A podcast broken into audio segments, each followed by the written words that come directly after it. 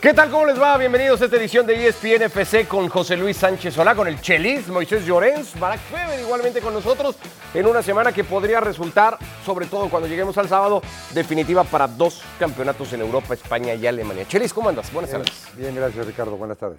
Igualmente. Moisés Llorens con nosotros en FC, cosa que me da particularmente mucho gusto porque por distintas razones habías ya pasado tiempo sin coincidir por acá, Moy. ¿Cómo andas? Bueno, estoy aquí muy bien, eh, feliz de, de reencontrarme contigo, con el Chelis, evidentemente con Barak, con todos los compañeros y toda la audiencia y esperando el fin de semana, ¿no? Porque viene un- una jornada realmente espectacular, con el Girona a ver si se ha atrevido y le sale un partido valiente en, en el Bernabéu. Y bueno, yo creo que, que estamos ante, como tú bien dices, una jornada eh, que puede ser clave. Si gana el Madrid, pues lo va a tener muy de cara para ser campeón de liga. Parecería que sí, aunque si gana el Girona, dijo Michel, no vamos a ser favoritos para la liga por más que ganemos en el Bernabéu. Llegan con dos puntos de diferencia, 58 para el Madrid, 56 para el Girona, son primero contra segundo. Aquí está lo que ha hecho cada equipo, 10 goles menos recibidos por el Real Madrid, con eso de que dicen que son las defensivas las que ganan campeonatos, pero es mejor ataque el del Girona. Barack Feber, igualmente bienvenido a esta edición de E ESPN. Pues en un momentito con Barak algunos problemas con la conexión de Barak. ¿Pesa más tener mejor ataque o tener mejor defensa? Como técnico, ¿qué te gusta a ti más? A mí me gusta tener un defensa muy bueno y mejor ataque. Y mejor ataque. O sea, esta Un filosofía croifista un poco de, pues si me hacen tres hago cuatro, entonces, ¿quieres decir tú? No, simplemente no, no dejas o entretienes al rival, es mi pensamiento, entretienes al rival en su cancha, no en la tuya. Y ese buen defensa te organiza a los otros tres. El Real Madrid con problemas, podría tenerlos y muchos muy para el partido, porque Nacho en los últimos reportes es que se caería o por lo menos está en, muy, en, en serias dudas para llegar al juego y el Madrid no tendría centrales para defender al mejor ataque de la liga. Bueno, se habla de que Rudiger sí que mañana se ejercitaría, perdón, con sus compañeros. Evidentemente sería una única sesión, prácticamente en dos semanas, la que habría hecho el alemán con el resto de sus compañeros. Pero todos sabemos del portento físico que es Antonio Rudiger y el, el Girona va a aparecer con Dovic, con el atacante ucraniano eh, que fue baja en el último partido por unos problemas de rodilla. Y ahí puede haber un, un choque de trenes realmente espectacular entre Artem Dovic y eh, Antonio Rudiger. Veremos, sí, son las opciones que tiene igualmente el partido. No sé si con esto de que el Madrid no haya ganado el domingo pasado en el derby, cosa que tuvo hasta el final del partido la posibilidad Chelis, ¿la liga como tal sigue estando en juego este sábado en el Bernabéu o ya no tanto No. con la diferencia que hay entre los dos? Y sigue estando, enti- entiendo yo que entre estos dos. y- ¿Pero se define el sábado o, o se encamina para un lado o para el otro? Se encamina porque, porque el Madrid tiene, va, va a tener otro tipo de compromisos, pero va a, tener, va a tener ese colchón. Lo que sí le urge al Madrid es buscarle una pareja a, a- a Nacho. ¿Estás de acuerdo? O sea, la pareja de Nacho no puede ser Carvajal. No, no, bueno, pues ya dice Moy, el Rudiger podría entrar Con un, finalmente. con un entrenamiento. Nacho no llegaría. con un entrenamiento, con un entrenamiento, una, una sesión de entrenamiento, es mejor Rudiger que Carvajal en el centro. No, bueno, claro, Rudiger, un, un titular indiscutible en ese sentido, No, no, ha sido pero el líder pero de la saga. no ha entrenado. Chuamení sería el otro al que recuperaría el Real Madrid, que venía haciendo funciones de central, suspendido en- para el derby por la acumulación de tarjetas, ¿no? Entonces, ahí habrá que ver o ir viendo igualmente cómo ajusta Carlo Ancelotti. Ajustes tendrá que hacer Mitchell igualmente, porque la polémica del pasado fin de semana dejó mermado al equipo catalán eh, Moy de entrada sin su técnico. Le han dado dos partidos a Mitchell de suspensión. Sin Blind, igualmente, que para muchos es la gran ausencia que tendría el Girona para el partido más allá de la de Herrera, igualmente. Bueno, es que eh, lo, de, lo de Munuera el pasado fin de semana. eh, no, de Munuera no, perdona. Lo de, lo de Gil Manzano el pasado fin de semana fue de traca. Fue de traca, es decir. eh, aquí se han leído y releído y recontrarleído leído los labios de Michel y en ningún momento falta el respeto. Tiene una reacción lógica de un entrenador que está con ganas de que su equipo gane un partido vital para las aspiraciones del Girona como era ante la Real Sociedad. No hay ningún tipo de insulto y le caen dos partidos por, una, expulsión, bueno, pues a lo mejor un poco eh, eh, eh, buscada, ¿no? Y luego lo de, lo de Blin, que es el tipo el central que viene dando equilibrio por la izquierda. Es verdad que no arrancó muy bien Daley Blin eh, con el Girona esta temporada, pero poco a poco se ha ido metiendo en el rol, ha marcado goles importantes, tanto en Liga y mientras el Girona tuvo, vida en Copa. Y, lógicamente también es una tarjeta como muy rebuscada, ¿no? Ya con el partido acabado le fue simplemente recriminar que por qué le había quitado tiempo a lo que el árbitro había añadido y le mostró la, quinta, la, amarilla que le ha costado la quinta. Bueno, un jugador experimentado como Blin no puede caerse en esa trampa, pero también ha de entender un árbitro la impotencia de un jugador como Blin por, querer que se consuma bien el tiempo. Ya está.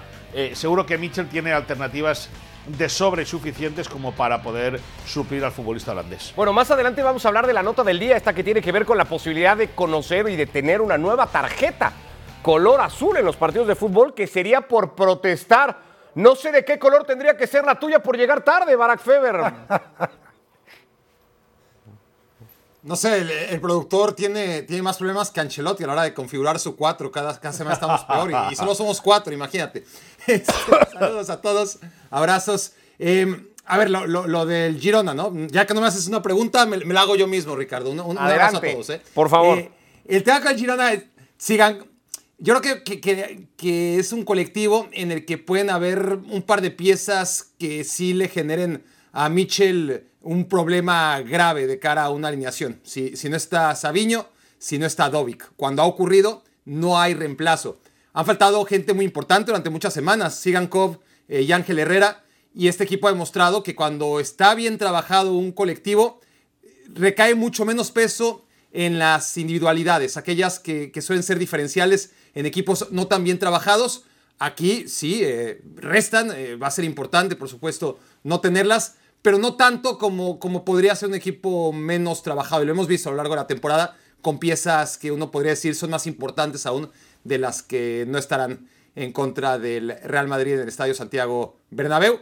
Lo que siempre a mí me ha intrigado mucho, yo creo que depende también del tipo de entrenador, es cuál es el peso real de que un entrenador no esté en la banca. La verdad es que no tengo la certeza, no tengo la estadística, no sé si afecta en lo más mínimo o si hasta beneficia estadísticamente hablando no tener a tu técnico eh, ahí en, la banca. Eh, Chelis, que, estuvo ahí, quizás tenga una opinión mucho más válida que la mía, pero, pero yo es que no, es que tenga opinión ni nada. No sé, la verdad, si afecta o, no afecta tanto. A ver, ¿cuánto?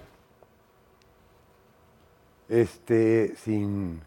Depende del técnico, igualmente creía, ¿no? Y de los equipos, cada equipo y cada técnico. No, te lo voy a decir, es que, ¿por qué tan tal lo pienso tanto? A ver. Este, la mía, la mía, 80%. Que no estés. Que no estés. Cuando tú estás dirigiendo, que no estés en campo, le afecta a tu equipo hasta en un 80%. 80%. La de Michel, yo creo que por ahí va. ¿Por qué? ¿Cuál es la diferencia? porque yo también este, este, este equipo, los jugadores se recargan mucho y creen mucho en su técnico. Tan creen en su técnico que los hizo jugar de esta manera. Eso es evidente que creen en su técnico. Y voltearte, tú ves las jugadas del Girona, como acaba la jugada y hacen esto y acaba la jugada y hacen esto. O sea, el Cholo sería otro, ¿no? La que, aprobación, no otro, Cholo también sería muy significativo. Otro, otro, otro. ¿No? Luego pienso, ¿no? Ancelotti mismo, por ejemplo. A lo mejor si no está Ancelotti tampoco pasa demasiado. Sí, pero, pero ¿no? porque tampoco. No porque Ancelotti no pese. No porque no peses en tu banca, eres mal técnico. No, no, no, no. no, Por cierto, interpreto de lo que nos decía Barak que el Girón es mejor equipo y que el Madrid sigue teniendo más peso en las individualidades. Esa es un poco la interpretación de lo que dijo Barat. y coincide. Es, es, mucho, es, no es mucho, es más equipo, es más conjunto, que ya dio los nombres de los que, dependen y que son insustituibles en el Girona. Pero el Madrid tiene su manerita, su sencillez y tiene grandes figuras. Porque es una sencillez de juego el del Madrid. Sus empujones. es cero rebuscado. ¿Qué, estás diciendo, Moisés? Los empujones. ¿Empujones de qué? ¿De que empuja mucho el Madrid al rival? o sea, de que lo, presiona, lo lleva al límite. No, no, O de que le pone las manos en la espalda y lo empuja y lo saca. No, no, no, de que cuando no llega el, fútbol, el, futbolito que decís vosotros, le empujan para que ganen los partidos. Le, em, le empujan. ¿O no? Pero empuja cómo? Porque empuja se puede interpretar de muchas maneras. O sea, empuja bien, empuja porque tira la camiseta encima y tal. Lo empuja. Lo empuja, el árbitro lo empuja. Lo empuja, lo empujan para. ¿Lo empujan quiénes? Eh, empujones así. Pero, pero empujones, qui- quiero entender, empujones así como el de Las Palmas a Gundogan o menos evidentes. No, no, no, no, no, no. Yo creo, yo creo que yo el penalti a Gundogan, yo el penalti a Gundogan creo que es uno de los más claros que se ha visto en, la- en toda la liga. Creo. Entonces, sí, empujones muy claros. Yo es ahora yo lo de la Almería, lo del día de la Almería, bueno, el Madrid es líder a día de hoy por ese partido, por esos tres puntos. Oye, ¿y los del Decir pasado fin no, de semana eh, en el Bernabéu? decir- Ninguno, digo, son polémicos, ¿eh? Pero ninguno. Los dos de Bellingham. El de Llorente y el de Savic. Esos no. El que Los posibles penales también. Hay que hablar de No. todos. no, mira, escúchame, eso lo, lo- lo discutí, sí, también vi el de Carvajal. Eh, o sea, si, si nos miramos en uno, miramos los otros. Ok. ¿Me entiendes, eh, Ricardo? Es decir, O sea, si tú final eres del discurso que- de la liga. a- ¿Cómo es? a- Liga, liga, liga amañada, no, no, es el adulterada. No, no, adulterada. no, pero es liga que- adulterada. No, no, no. Adulterada. no, no, pero es que no. No, no, no, no. Pero es que, es que vosotros lo de la Liga Adulterada lo agarráis como queréis. Xavi habla de Liga Adulterada por los vídeos de Real Madrid Televisión, no por las actuaciones arbitrales en sí. Xavi, y si tenéis que repasar bien las conferencias de prensa de Xavi, Xavi habla de Liga Adulterada por los vídeos de Real Madrid Televisión, que por cierto, hoy Tebas ya ha cuando dicho pide que lo dejen competir, ¿a qué se refiere? mano a todo eso. Cuando pide que lo dejen competir o se voltea a la cámara y dice una vergüenza la decisión arbitral No, en pues- su momento o, o- o un error flagrante, otra decisión pues, arbitral por- igual. ¿A ¿Esas a qué? Sí, bueno, pues porque, porque, porque considera que el penalti que hace el Villarreal, que eso es interpretativo ya de cada uno, y el árbitro dijo que no, que las manos que hizo el Villarreal en el último minuto, Xavi consideraba que era penalti, considera que, y dice que es una vergüenza.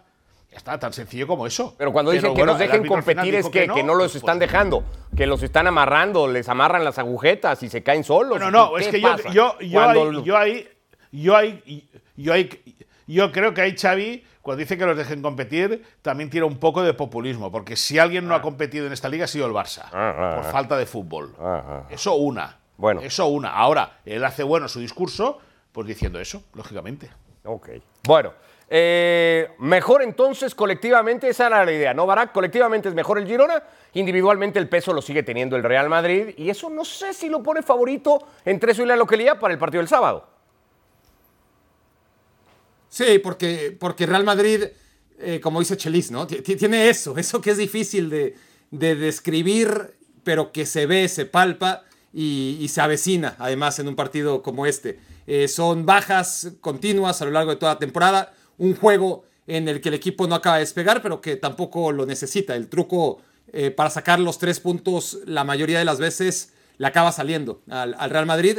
Y eso, claro, colectivamente tiene un, un mérito. Eh, El equipo está trabajado lo suficientemente bien para que juegue quien juegue, se adapte a lo que busca el entrenador y aunque sea de mínimos, es decir, la propuesta no es eh, seguramente tan elaborada como la del Girona, no es un fútbol sofisticado como el de su rival, pero tampoco lo necesita hacer. Esa es la clave, ¿no? Si, si esto fuera por calificaciones, si fuera patinaje artístico, clavados, eh, Girona sería el favorito, pero no lo es, es, es de goles y por lo tanto el favorito es el Real Madrid. Bueno, eh, vamos a tratarlo de ver, ¿no? Colectivamente parece que estamos todos de acuerdo. Es un equipo más trabajado el de Michel porque él necesita más trabajo, porque no tiene tanto peso individual, pero hay mejores futbolistas en el Real Madrid. Podría ser una manera de verlo. Eso se va a tener que confirmar aquí. Imaginemos que entre el Real Madrid y el Girona, que son primero y segundo de la liga y que se miden este sábado probablemente para encaminar la liga de un lado o de otro, tuviéramos que armar un once ideal. Aquí están las opciones, abajo los más habituales del Real Madrid, con Valverde, Lunin, Cross, Carvajal, Bellingham, Rudiger, Vinicius, Nacho, eh, Brahim, Mendy, Chouameni y compañía, y arriba los futbolistas de Mitchell, Gazzaniga, Couto, Sigankov, Sabiño, Eric García, eh, Dovic y el resto de futbolistas. Vamos a intentar armar un once ideal para ver si esto nos lleva a confirmar esto que venimos diciendo. Son mucho mejores los del Madrid, no tanto compiten los del Girona. ¿Quién sería el arquero, Chelis? Para este equipo. Hay opciones de banca, por cierto, algunos. Igualmente, si ven que no están acá, me pueden dar las opciones de banca. El- el- el- el que lo- que estamos hablando del Madrid, ¿verdad? De entre Girona y Real Madrid tienes a un pool de casi 30 futbolistas. Entre los dos tienes que Ah, escoger tenemos que armar un cuadro con los dos cuadros. Con los dos cuadros, combinando. Ah, caramba. Sí pondría yo al, de al del Girona.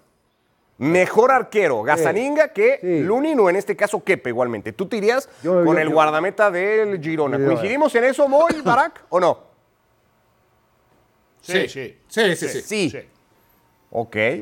Primer punto entonces para el Girona, que pondría al arquero titular, quien por cierto. Es verdad, también es verdad, también es verdad que Gachaniga hace años que tiene continuidad. Y es cierto que Lunin, eh, más allá de que haya tenido erro- errores puntuales, ha jugado primero con la presión de tener que relevar a Courtois y luego con la competencia de Kepa, que ahora ya parece que le ha ganado esa partida, ¿no? Eh. Pero también hay que tener en cuenta que, que Lunin ha hecho partidos interesantes con el Madrid. Por cierto, nada más, eh, no, no le quita ningún mérito eh, al, al arquero del Girona, pero el Madrid abre la puerta de la visita a Montilivi en la primera vuelta del campeonato Barak con un error del arquero del Girona que suelta una pelota y le permite a José Lu marcar el 1 a 0, cuando el Girona era mejor en la cancha. ¿no? Se propicia todo un error del guardameta. Sí, pero, pero son, son pocos, son pocos, ¿no? Correcto, todos los errores. eh, Simplemente- Evidentemente, todas las temporadas. eh, Courtois ha cometido errores y, y no deja de ser el, el mejor portero, o lo fue hasta antes de la lesión. Eh, si, si Courtois estuviera disponible al 50%, seguramente sería nuestro portero titular también, ¿no? Eh, entre todas las opciones. Bueno, buscamos competencia en la lateral derecha, que creo que está Muy difícil. muy, muy, muy complicada, Barak. Una de las posiciones tal vez más complicadas que va a tener el ejercicio. No. ¿No? Para mí Couto. No, para mí Couto, porque Carvajal. Para mí Couto fácil. Eh, Ca- Carvajal está, no está, se lesiona, no sabes si cuentas con él. eh, ahora está en un buen nivel, no, no, no se lo voy a negar. Pero, pero ha sido inconsistente en los últimos años. Eh, no creo que convenga eh, refugiarnos en la imagen idealizada que muchos tienen de Carvajal. Eh, Carvajal está bien, ¿eh? pero Couto es uno de los Lleva mejores del un, mundo. pero ahora no mismo, lleva bien dos semanas. No, no, por eso. Lleva un temporadón y estamos evaluando no. la temporada. Ricardo, Ri- Ricardo, ¿cuántos partidos ha perdido? Como siempre, ¿eh? es decir, no, es novedad. Es un- eh, desgraciadamente, y no es que sea su culpa, es un lateral que deja al Madrid sin opciones y teniendo que poner a Lucas muchos partidos que, que- que hacen que, que- que el Madrid sufra. Yo creo que Couto, aunque quieras solamente el desempate por la constancia, porque está ahí siempre, eh, para mí Couto. Ok. Moy, No, yo Couto. Couto. Tú sí lo veías más Es verdad. ¿eh? es verdad que Carvajal está haciendo una...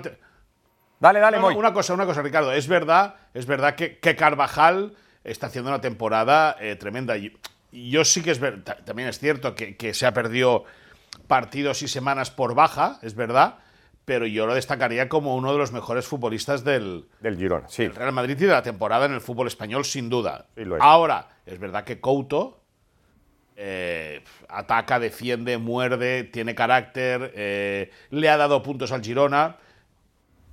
Me quedo con Couto. Con Couto. Tú lo veías más apretado, Chelis, pero no sé si terminarías Sí, coincidiendo. Sí, no, claro, no, no, yo, yo- Sí. yo voy por Carvajal. Ah, tú irías con Yo voy Carvajal. por Carvajal y mi, mi argumento es que para buscar a un lateral derecho, la obligación de un lateral derecho es defender. Y el plus, la ganancia, la Es lo que te da para arriba. e- es, es hacer lo que hace arriba y el, y el- y el respaldo que va arriba, un equipo que a Carvajal toda la vida le cubre en su espalda, que también se puede dar este lujo. Y Couto, que se me hace un excelente lateral derecho, sí, se me hace un excelente lateral derecho en la pareja que hace con Portu. Habrá que ver qué, qué- en una cosa que se llama fútbol asocia- asociación, qué tanto luce uno sin el otro. Ya.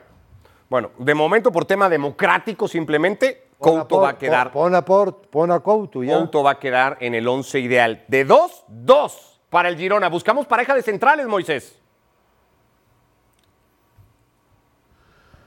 Eh, ¿Quién tenemos? ¿A Rudiger? Pues están los que tú quieras. Está Rudiger, puede estar Nacho. eh, del otro lado está Eric García. Blind no lo pusimos porque está suspendido para el partido. Simplemente esa es la razón que no aparezca Blind. Ya, no, a ver. A, a mí Rudiger me parece en algunos aspectos. Está Chuamení, si quieres, eh, ¿eh? También. No, no, no, no, no, no, no. O sea, Rudiger creo que, que, eh, se, ha echado él, solo el equipo a la, espalda en el aspecto defensivo.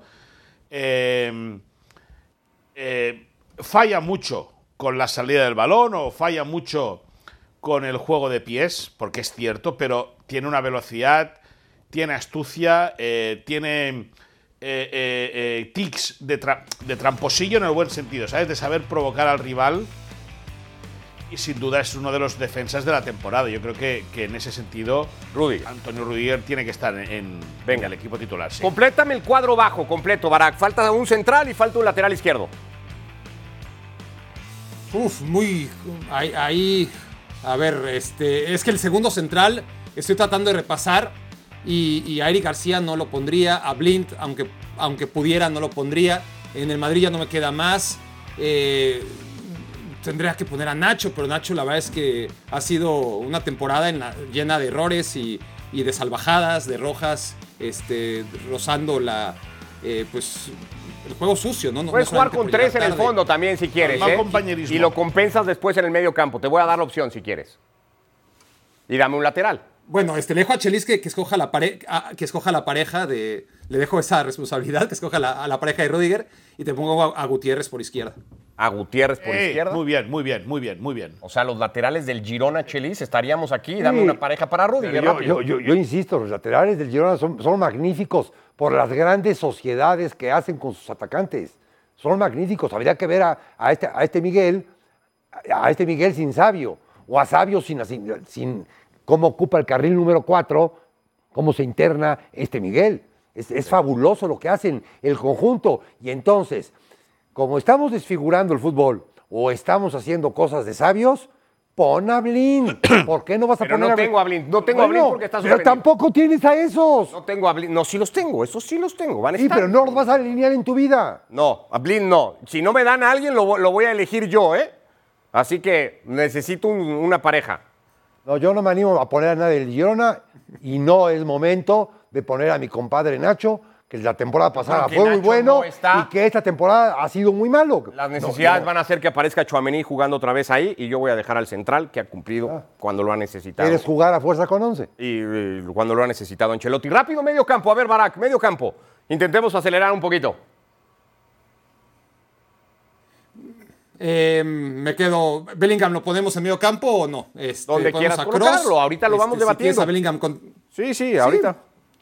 Pues a ver, eh, te pongo a Cross, te pongo a Valverde, te pongo a Bellingham y para compensar un poco te pongo a, a Yángel, a Yángel Herrera.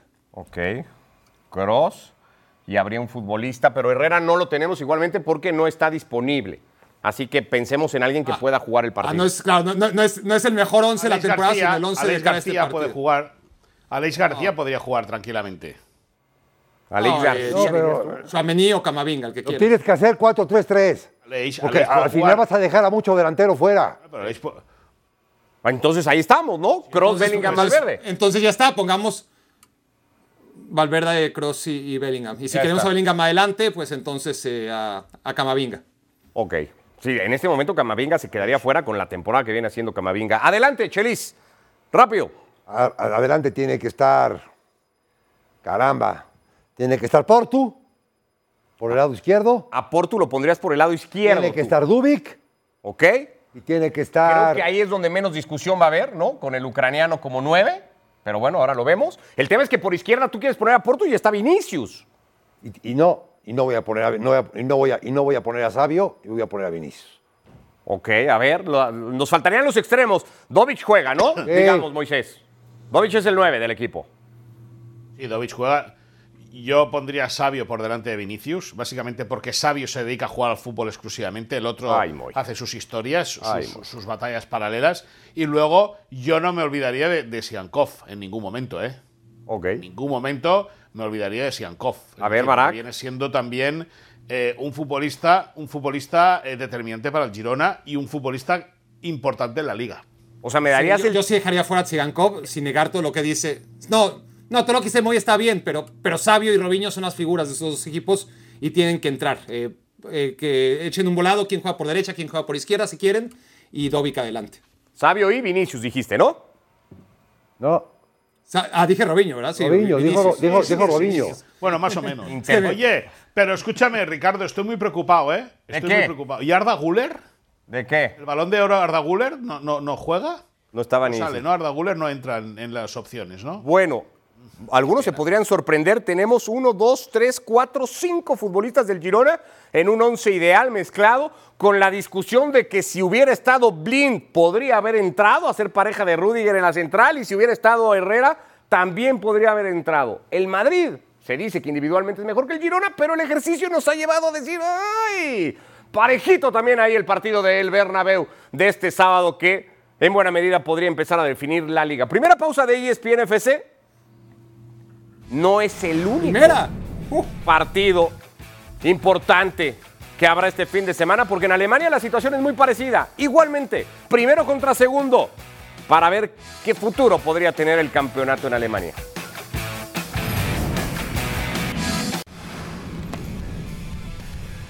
Bueno, volvemos a ESPN FC. Este es el frente a frente por la cima en la Bundesliga, que ha sido dominada con puño de hierro los últimos 11 años por el Bayern Múnich.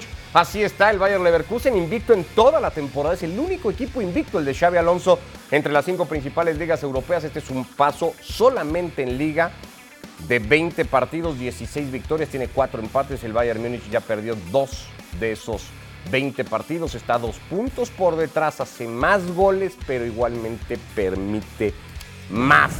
Prueba de fuego, dicen, para el Bayern Leverkusen. Yo quisiera- Prueba de realidad Yo igualmente. quisiera que el equipo de Alonso se lo llevara de una vez por todas, que ya le sacara cinco puntos al Bayern y que empezara su, su camino triunfal hacia el Pero ese título. es un sentimiento que creo que va a compartir la enorme mayoría, por no decir todos. Sí, pero... ¿Está pegado pe- a la realidad? Pero la realidad, la realidad es que el Bayern gana cuando tiene que ganar y al final alza el trofeo. hay un antecedente, o hay varios antecedentes, si no similares, sí parecidos. En esos 11 años del Bayern Múnich dominando el campeonato alemán, ya ha tenido que encontrarse Barak con situaciones parecidas a la que tiene ahora por delante. La más reciente sucedió el campeonato pasado, en la última fecha tuvo que remontarle la clasificación al Borussia Dortmund, equipo al que ya le había llegado a remontar hasta siete puntos. Igualmente en un antecedente en la 2018-2019 le remontó cuatro al RB Leipzig en la 2019-2020, es decir, esto parecería ser el cuento de nunca acabar, porque ahora sí puede terminar distinto.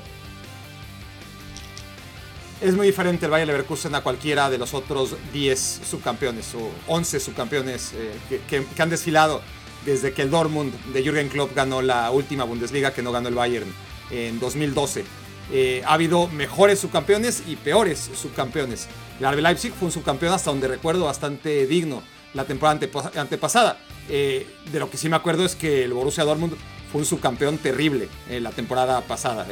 La, eh, la lucha fue para ver quién era el menos malo de, los dos equipos entre el Bayern Múnich y, el Borussia Dortmund. Eh, fue una lucha apasionante, divertida, pero a la baja, porque perdían y perdían. Y, si hubiera durado cuatro jornadas más, el RB Leipzig hubiera rebasado a los dos.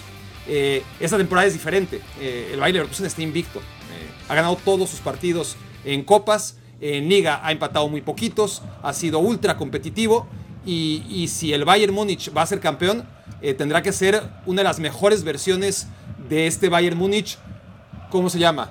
Duodeca campeón o como le queramos llamar a, a aquel que es capaz de ganar 12 títulos eh, consecutivos. Va a tener que ser uno de los mejores Bayern Múnich y esa es la gran diferencia. Este eh, Bayern Leverkusen le está exigiendo eso a diferencia de la gran mayoría de, de los 11 anteriores. Yo diría que aspira a ser 12 veces consecutivas campeón en Alemania, ¿no? A lo mejor así está un poco menos complejo. Pero bueno, sí, la idea un poco iría por donde Barak. Eh, si tomáramos a dos personajes fundamentales de cada uno de estos dos equipos, sin que sea la primera temporada de Xavi Alonso Moy, pero sí creo que es la temporada en la que Alonso ha terminado de explotar como entrenador. ¿Quién desde su faceta y desde su rol ha impactado más el campeonato en Alemania?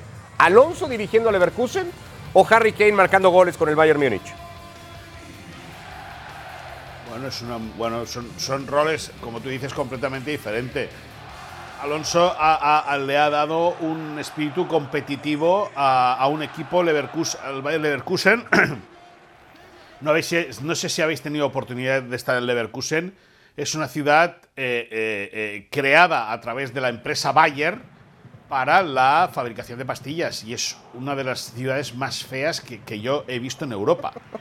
Y la única salida que tienen es el fútbol, la diversión. Es decir, la diversión que tienen es ir a ver al fútbol. Y cuando el equipo ha estado bien, pues la gente disfruta, pero llevan mucho tiempo. eh, eh, eh, bueno, han jugado Champions en los últimos años, es verdad, pero llevan mucho tiempo sin tener ese, ese intríngulis, ¿no? De, de- de poder ver a su equipo campeonar y arrebatarle lo que parecía un trofeo seguro ya para el, para el Bayern de Múnich. Y ahí tiene mucha parte de culpa eh, Xavi Alonso. Ahora, Harry Kane se ha liberado de jugar en el Tottenham y está haciendo lo que mejor sabe hacer, que es marcar goles en el Bayern de Múnich. Que puede ser que haciendo goles siga como en el Tottenham, sin poder ganar una liga.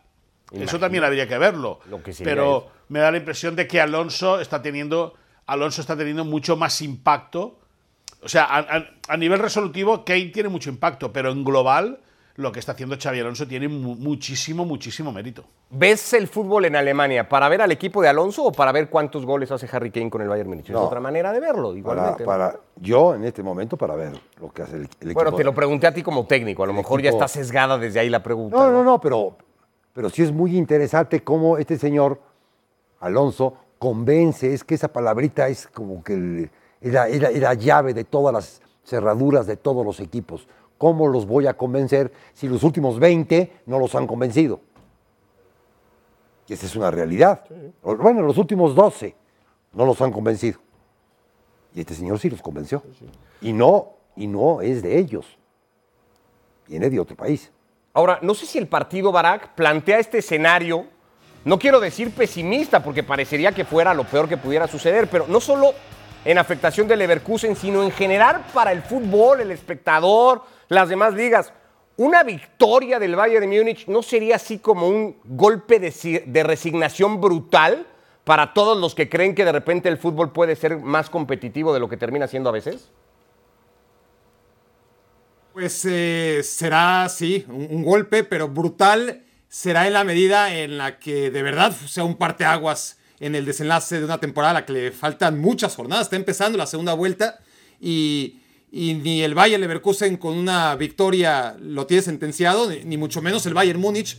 Eh, sigue entendiendo que asaltaría la punta, la podría dejar en cualquier momento. Es un equipo que, que lo hemos visto caer goleado ante el Eintracht, que lo hemos visto caer en casa sin meter gol por primera vez en los últimos cuatro años. Y mira que en los últimos cuatro años ha tenido momentos bajos, pero nunca había perdido un partido en casa sin meter gol, como le ocurrió recientemente ante el Verde Bremen. Es decir, aún si el Bayern Múnich le gana al Bayern Leverkusen y el Bayern Leverkusen pierde el invicto ante el Bayern Múnich, pues a la siguiente semana nadie te garantiza que, gane el Leverkusen, pierde el Bayern y otra vez el Leverkusen es, es líder. Eh, yo creo que independientemente de lo emocionante que va a ser el partido, de la prueba que puede ser para el Bayern Leverkusen y para el propio Bayern Múnich, eh, son tres puntos que, se recuperarán en el camino porque hay mucho torneo todavía eh, por delante. Sí, pero es esto que decías tú, ¿no? Porque tú hablabas de ojalá lo gane el Leverkusen. O sea, no sé si, si lo gana el Bayern Múnich, más de uno va a decir, chale, pues ya no voy a ver el fútbol en Alemania porque ya sé que cómo va a acabar, ¿no? O sea, va a ser esta como, pues otra vez el Bayern Múnich, ¿no? Es, ese escenario si lo gana el equipo de Tuchel.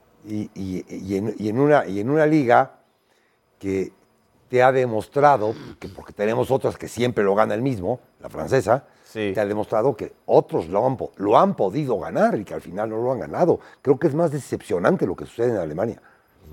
Vamos a ver en qué termina por lo pronto el partido. Ricardo, algún día, algún día, algún día dejará de ganar el Bayern. O sea, será esta o será de aquí tres temporadas, pero algún día el Bayern va a dejar de ganar. Sí, sí, pero, pero yo lo planteo. Manera la sensación es que hay un deseo colectivo de que suceda ahora, Moy. Y, si el Bayern Múnich gana el partido el fin de semana. Claro, claro, claro, claro. Va a ser un bajón, pues. No, no, no, que, lo gane ahora, o sea, que, que no gane la liga ante un rival que además juega muy bien al fútbol, pues claro, tiene, es mucho más romántico. O sea, pero por estadística, lógicamente, algún día el Bayern dejará de ganar la liga. Está claro que, que, el Leverkusen va a tener mucha presión, mucha presión, porque sabe que como el, como el, el, Bayern eh, le, muerda, no lo va a soltar. Y en ese sentido, el equipo Xavi Alonso va a tener que demostrar mucha personalidad el, el próximo sábado. A eso está. Cierto, a la misma hora que el Girona Madrid. Sí, correcto. Y a la misma hora que el eh, Sporting de Gijón Real Oviedo, por cierto, que es un derby con particular interés en el mercado mexicano, entre dos grandes antagonistas como son los Martínez y los Orlegui. Hacemos pausa y venimos para hablar del Paris Saint-Germain y de la decisión que hoy ha anunciado su directiva.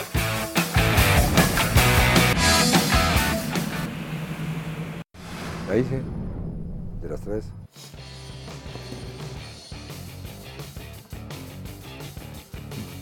Bueno, Kylian Mbappé recibió ayer una entrada terrible en la victoria del Paris Saint-Germain en la Copa Francesa y eso ha hecho que el club haya puesto entre algodones al futbolista en los que pudieran ser sus últimos meses con el club y trate de cuidarlo ante el duelo frente a la Real Sociedad por la Champions. Todo esto novedades del equipo francés que hoy ha anunciado a través de su directiva que va a dejar el Parque de los Príncipes como estadio sede al no alcanzar un acuerdo con el ayuntamiento después de 50 años en medio igualmente de todos los rumores que poco a poco comienzan a dispararse como ya sucedió el eh, año pasado de cara al mercado de verano de cuál podría ser el futuro de su máxima estrella.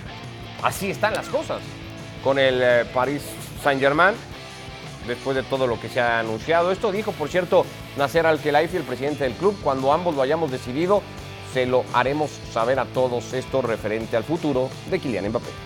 ¿Algo que agregar, Moy, a todo esto, a, las últimas noticias alrededor del conjunto parisino?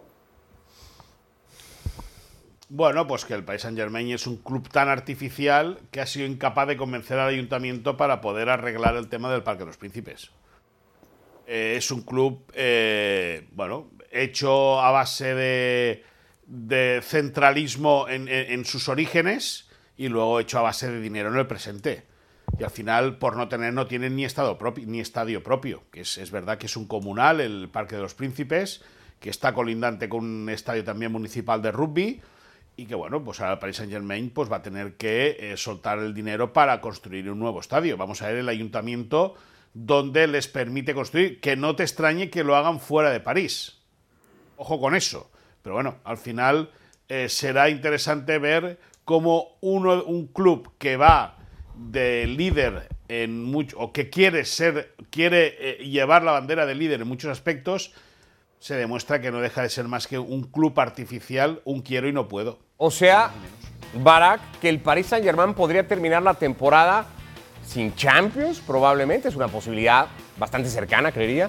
Sin estadio, sin Mbappé, sin, sin un montón de cosas, ¿no?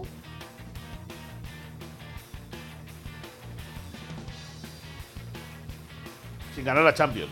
Sí, sí, por eso digo, sin Champions, que no la ganes, sin estadio, sin Mbappé, Barak, sin qué más. Uy, ahora vamos con Barak. ¿Sin qué más se podría quedar el Paris Saint-Germain, Chelis? Sin, darse la oportunidad de bajarle tres rayitas. El ayuntamiento de París y el presidente de- de- de- de- del- PSG en llegar a un arreglo. Es que, es que verdaderamente, ¿quién es, quién es perjudicado acá? Toda la afición, toda la ciudad de, París. Es- esa es la perjudicada. ¿A dónde iría el club si esto se cumpliera, Barak? ¿Hacia dónde caminaría o hacia qué se parecería más de lo que pretende ser el Paris Saint-Germain y de lo que sería su realidad, ¿no? Si todo esto se cumpliera. Es que, mm, a ver, la Champions, pues está claro que, que- que- este año parece más lejos que nunca, pero a la vez eh, no se puede descartar, ¿no? Eh, pero no, eh, sería muy sorprendente, ¿no? Que, la ganara. Lo de Mbappé también sería sorprendente, a pesar de que al final Mbappé siempre se queda en el Paris Saint Germain, pues volvería a ser lo que no esperamos, ¿no? Que, que ocurra otra vez este año. Y lo del estadio, yo no me la acabo de creer, me parece que son más presiones políticas, este, creo yo, eh, desde, desde afuera y sin conocer a fondo la situación, porque ¿dónde va a caber? eh, va a caber? No sé si ya tienen algo en Saint-Denis. París es la ciudad menos futbolera del mundo, no de Europa, del mundo, ¿no? Eh, eh, ¿Qué capital europea tiene tan poquito eh, de tradición futbolística y tan poquitos equipos? Este, el Paris Saint-Germain ni siquiera es un equipo de París, es del suburbio de Saint-Germain, que está muy lejos de, de donde está el Parque los Príncipes originalmente, ¿no? Y es un equipo, pues, ya antes de, lo artificial de lo que habla Moisés y, de ser mucho más, como sabemos, una herramienta para lavar la imagen de un Estado, en este caso Qatar, eh, con objetivos mucho más allá de lo deportivo. E- esa es la misión del Paris Saint Germain. Bueno, mucho antes fue un equipo pues un poquito con calzador, ¿no? Hasta 1970. No es un equipo tradicional, nunca lo fue. Eh, 79. ahora lo es menos que nunca. Este, es un equipo que, que si no va a jugar en el Parque de los Príncipes, pues tampoco le quedan opciones en una ciudad ah, donde no interesa el fútbol para nada, ¿no? Entonces, eh, si, si le hubiera pasado al Real Madrid, si le pasara al Arsenal, si le pasara, si quieres, al Hertha Berlín en segunda división alemana, eh, son equipos de, tradición en las grandes capitales europeas. París Saint-Germain, empecemos porque no es un equipo de fútbol, entonces es muy difícil saber hacia dónde va porque, porque sus intereses van mucho más allá de, de lo deportivo. Eh, se maneja de manera muy distinta al resto de clubes tradicionalmente y hoy. No es un equipo de fútbol, es una herramienta de relaciones públicas eh, a nivel macro, ¿no? Como se manejan en el Medio Oriente. No, eh, eh, Ricardo, una cosa. Yo a, a todo eso, a todo eso que dice Barak, Sí. yo diría que Qatar geopolíticamente, geo- geopolíticamente hablando se coloca en un, punto estratégico en Europa como es París.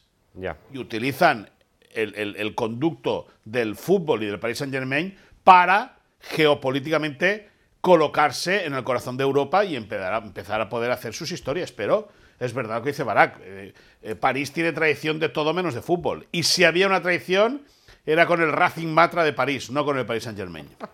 Bueno, así las cosas con el conjunto parisino en medio de todo lo que vendrá los próximos meses sobre su máxima figura, Kylian Mbappé.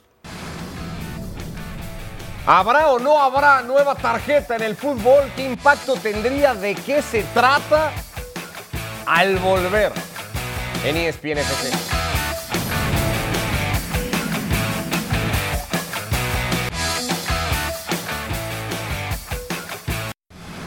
Volvemos a ESPN FC. El diario de Telegraph había dado a conocer esta iniciativa de implementar una nueva tarjeta color azul en el fútbol para minimizar o disminuir las protestas de los futbolistas. FIFA ha salido al paso porque se ha hecho ya viral y está en todos lados la reproducción de la noticia y FIFA ha dicho que quiere aclarar que los informes sobre esta tarjeta azul en el fútbol del más alto nivel son incorrectos y prematuros. Cualquier prueba de este tipo, si se implementa, dice FIFA, debería limitarse a realizar pruebas de manera responsable en niveles inferiores, una posición que la FIFA pretende reiterar cuando se debate este asunto en la Asamblea General Anual de la International Board el próximo 2 de marzo. El diario de Telegraph igualmente ah, adelantaba la posibilidad incluso de que se pudiera ex- experimentar en la FA Cup de la próxima temporada esta tarjeta azul, Chelis, que, que implicaría mandar 10 minutos, una especie de congeladora tipo fútbol rápido, al futbolista que haya visto la tarjeta. Al que, se iba, al que ya se había ganado la amarilla. Me imagino que se va. Es que entendí yo que se va a limitar al futbolista que proteste decisiones arbitrales, tarjeta azul. En lugar de amonestarlo, tarjeta azul, te vas 10 minutos por protestar. Ah, por protestar. No por faltas. No, no o por sea, falta. la tarjeta no se vería en caso de falta, sería utilizable solo en caso de protestas. Lo que pretenden es disminuir las, Las protestas, protestas. de los futbolistas. Eh, para, cualquier, para cualquier caso, para cualquier circunstancia. Tú te estoy- volverías pitufo si estuvieras dirigiendo de las veces que te sacarían la tarjeta a ti yo, azul. no- ¿eh? yo no estoy de acuerdo. El que protesta, tarjeta amarilla. Sigue a- a- altisonantes palabras, tarjeta roja. Vámonos. Ya está. ¿No? ¿No te gusta la nueva tarjeta? No estén Ah, inventando Ricardo. King League. No inventen. Sí. No lo había pensado así.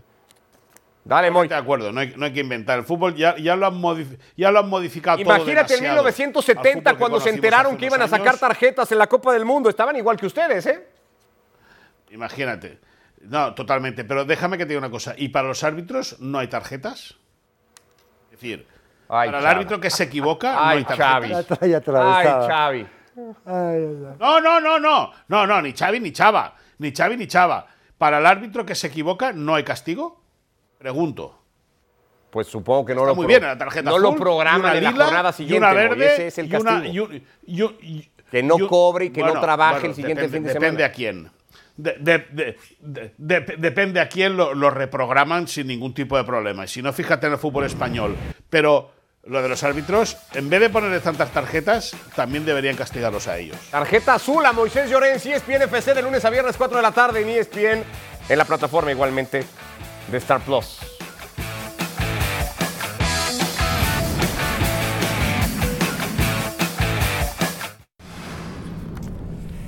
Casi cerrando esta edición de ESPN FC, se llevó a cabo el sorteo de la UEFA Nations League. Nos quedamos con el grupo A, donde están las principales selecciones. España estará en el grupo 4 con Dinamarca, Suiza y Serbia. Países Bajos, Hungría, Alemania y Bosnia en el 3. Italia, Bélgica, Francia con Israel, Croacia, Portugal, Polonia y Escocia. Barak, ¿qué esperar de esta Nations League? Pues eh, va a estar bueno el Suiza-Serbia, ¿no? Por el componente político y porque siempre se pone intenso este, cada vez que se enfrentan en Copa del Mundo los futbolistas de origen kosovar de Suiza contra los serbios. Por lo demás, eh, ¿qué te cuento? Eh, no, no, no, no me parece tan interesante. Los duelos Italia-Francia están bien, pero Italia no está en su mejor momento. Los duelos Países Bajos contra Alemania también, pero sí, un poco deslucida. Cuando eran 12 equipos había mucho mejor calidad. Ahora que son 16, lo de siempre. Se, dilu- se diluye. Hacia allá tienden todas las competiciones, evidentemente, ¿no? Pero primero el negocio, ya después nos preocupamos por el juego. Nos vamos, Chelis, gracias. Gracias, Ricardo. Abrazo, Barak, Gracias, jóvenes. Gracias. Igual, saludos. Vaya muy bien, que tengáis buenas noches todos. Ahí está disponible la